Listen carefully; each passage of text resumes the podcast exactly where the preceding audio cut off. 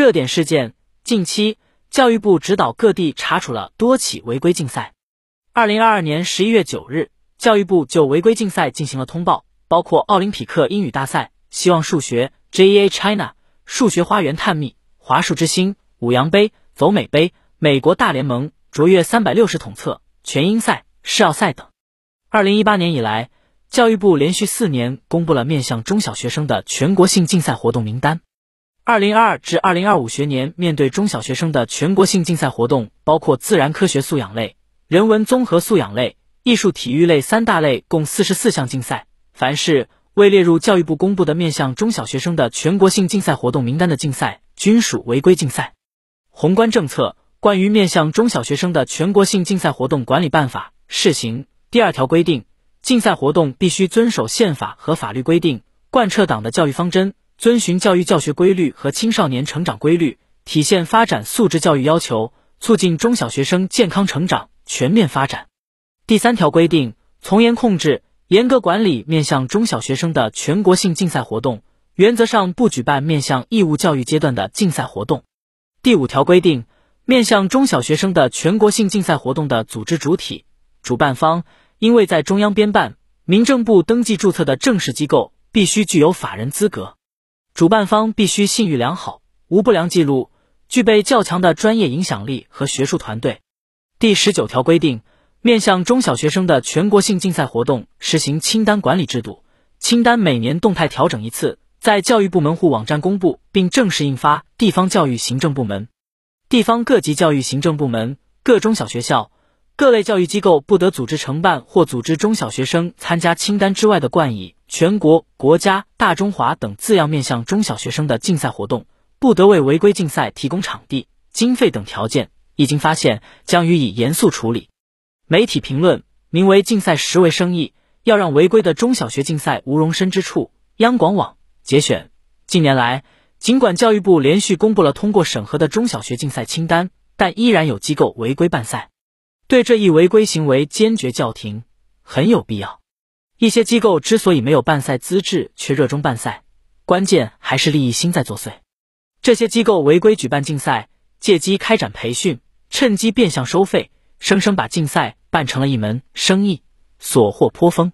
这些不安分的机构还设法提高竞赛奖项的含金量，例如声称某某赛事可以成为进入名校的利器，并夸大宣传某些隐隐绰绰。难以求证的升学事实，以此制造吸引力，从而裹挟学生和家长卷入关于竞赛培训的骗局中，形成请君入瓮竞赛内卷效应，以实现竞赛利益最大化。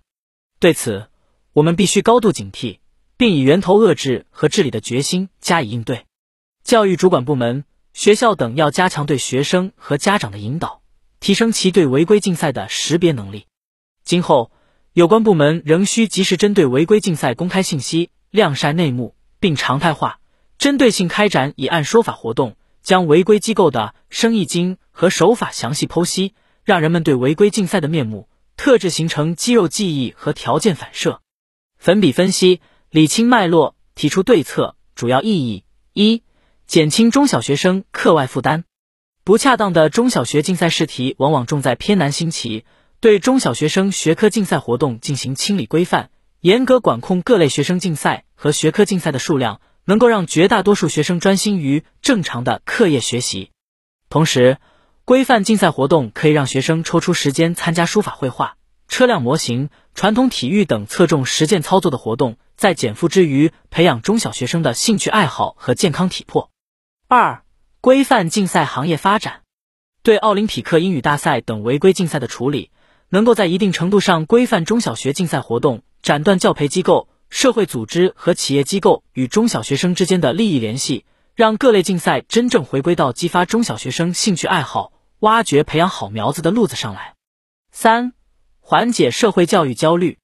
当前各类鸡娃、牛娃充斥视野，教育竞赛氛围浓厚，很多家长被迫陷入由此带来的教育焦虑。通过对违规竞赛严查重罚。规范校外培训机构的办学行为，能在一定程度上缓解当前家长和社会的教育焦虑心态，营造相对良好的教育生态。存在问题一，违规竞赛依然时有出现。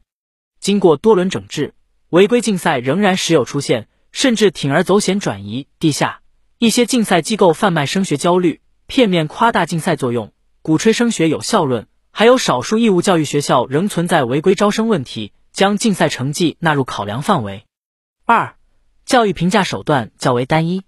当前我国教育还处于高考这根指挥棒下，对老师和学校的考核还是以升学率为主。而在社会竞赛拿到名次的孩子，往往在学校里成绩较好，导致一些学校仍然较为看重学生的竞赛成绩，在对于学生的考核评价中过度关注学业成绩，对学生的特色发展和个性发展关注不足。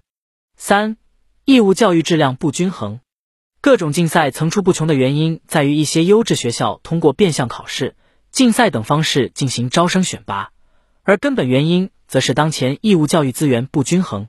一些所谓的优质学校以竞赛成绩判断学生能力的情况依然存在，招生过程中依然青睐具有竞赛获奖经历的学生，家长不得不为稀缺的教育资源开展军备竞赛。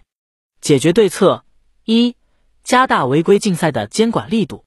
一方面，教育主管部门、学校等要加强对学生和家长的引导。常态化、针对性开展以案说法活动，详细剖析违规机构的生意经和手法，提升家长对违规竞赛的识别能力。另一方面，监管部门要强化排查，全面主动打击违规竞赛，对没有通过审核的竞赛活动加大查处力度，发现一起查处一起，严禁中小学、社会培训机构组织中小学生参加违规竞赛活动。二、健全完善义务教育评价。要完善义务教育阶段评价体系标准，着力克服唯分数、唯升学倾向，注重学生的综合素质评价，从学生品德发展、学业发展、身心发展、审美素养、劳动与社会实践等五个方面重点内容进行评价。要运用好学生发展质量评价结果，指导教师精准分析学情，因材施教，促进每个学生全面健康成长。三、推进义务教育均等化。要下更大力气推动义务教育优质均衡发展，围绕人民群众关切的突出问题，科学合理规划学校布局，通过优质教育资源集团化办学、学校结对帮扶、教育加互联网、打造区域发展共同体等多种方式，优化优质教育资源布局，丰富优质教育资源供给，扩大优质教育资源覆盖面，努力办好百姓家门口的学校。迁移使用关键词京剧方法亮点例子关键词。京剧迁移，京剧要下更大力气推动义务教育优质均衡发展，围绕人民群众关切的突出问题，科学合理规划学校布局，可以作为表态句或内容的概括总结句使用。要下更大力气成城，围绕成城，科学合理成城。例：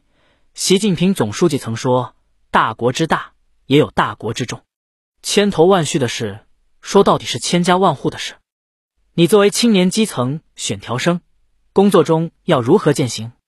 运用表态使用习近平总书记的这句话告诉我们：我国有很多大事和重要的事要做，但是这些千头万绪的事，归根结底是要处理好千家万户老百姓的事情。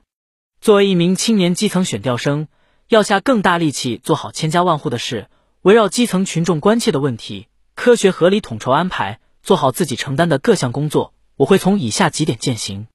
亮点内容迁移，动态调整机制，根据事物发展变化情况，对于管理中的步骤和环节进行动态的调节。